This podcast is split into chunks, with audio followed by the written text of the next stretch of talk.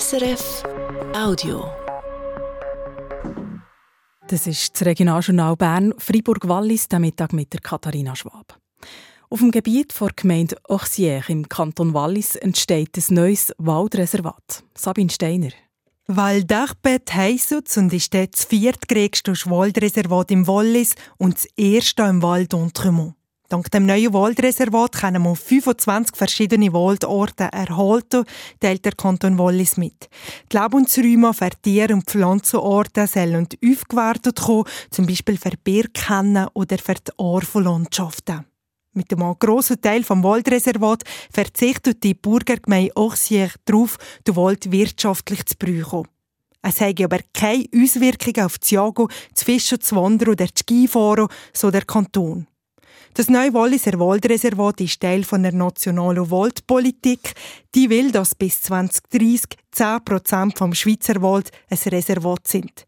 Im Wallis entspricht das der Fläche von rund 12.000 Hektaren. Über 9.000 Hektaren hat man schon unter Vertrag genommen. Das Berner Bahnunternehmen BLS saniert der Weissenstein-Tunnel. Nächsten Montag geht es los mit der Sanierung. Ab dann bis Ende 2025 bleibt der Tunnel gesperrt, wie das Bahnunternehmen heute meldet. Es fahren Ersatzbusse. Weil die Strecke gesperrt ist, erneuert die BLS sieben Bahnhöfe, zwei Viadukte und die Gleise auf der Bahnstrecke zwischen Solothurn und Moutier. Die sieben Bahnhöfe und Haltestellen werden auch behindertengerecht umgebaut. Eigentlich hätte die Tunnelsanierung schon vor ein paar Jahren anfangen Ein Rechtsstreit hat aber zu Verzögerungen geführt. Schließlich hat das Bundesgericht über zwei Beschwerden entscheiden. Die Zaunbrücke auf der Kantonstrasse von Interlaken auf Grindelwald muss ersetzt werden. Die 57-jährige Brücke hat Schäden am Beton, meldet der Kanton Bern heute.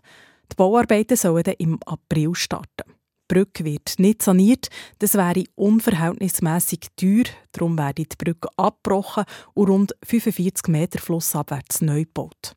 Die Eröffnung der neuen Brücke und der neuen Strasse ist im Sommer 2026 geplant. Der Bau kostet der Kanton 6,5 Millionen Franken. Die mutmaßlich älteste Schweizerin ist am Freitag im Alter von 111 Jahren gestorben. Die letzten 20 Jahre hat Bieler in einem Altersheim im bernjurassischen Orvin verbracht. Als erstes hat das Journal du Jura über ihren Tod berichtet. Die Frau ist am 26. März 1912 auf die Welt gekommen, also noch bevor Titanic ist untergegangen beispielsweise. Als älteste Person der Schweiz ist Spieler seit 2021 bezeichnet worden. Ob das wirklich so ist, ist aber unklar. Die nötigen Informationen sind nicht einfach zu finden, so der Leiter vom Altersheim zu Orvin.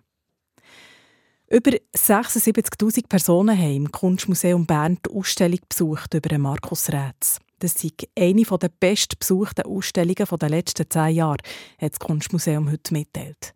Weil das Interesse so gross war, hat man zuletzt noch die Öffnungszeiten verlängert. Es war die erste umfangreiche Retrospektive vom Berner Künstler Markus Rätz, der 2020 gestorben ist. Er hat zu den wichtigsten Vertretern der Schweizer Gegenwartskunst gehört. So viel Aktualität für den Moment vom Regionaljournal Bern, Fribourg, Wallis. Das war ein Podcast von SRF.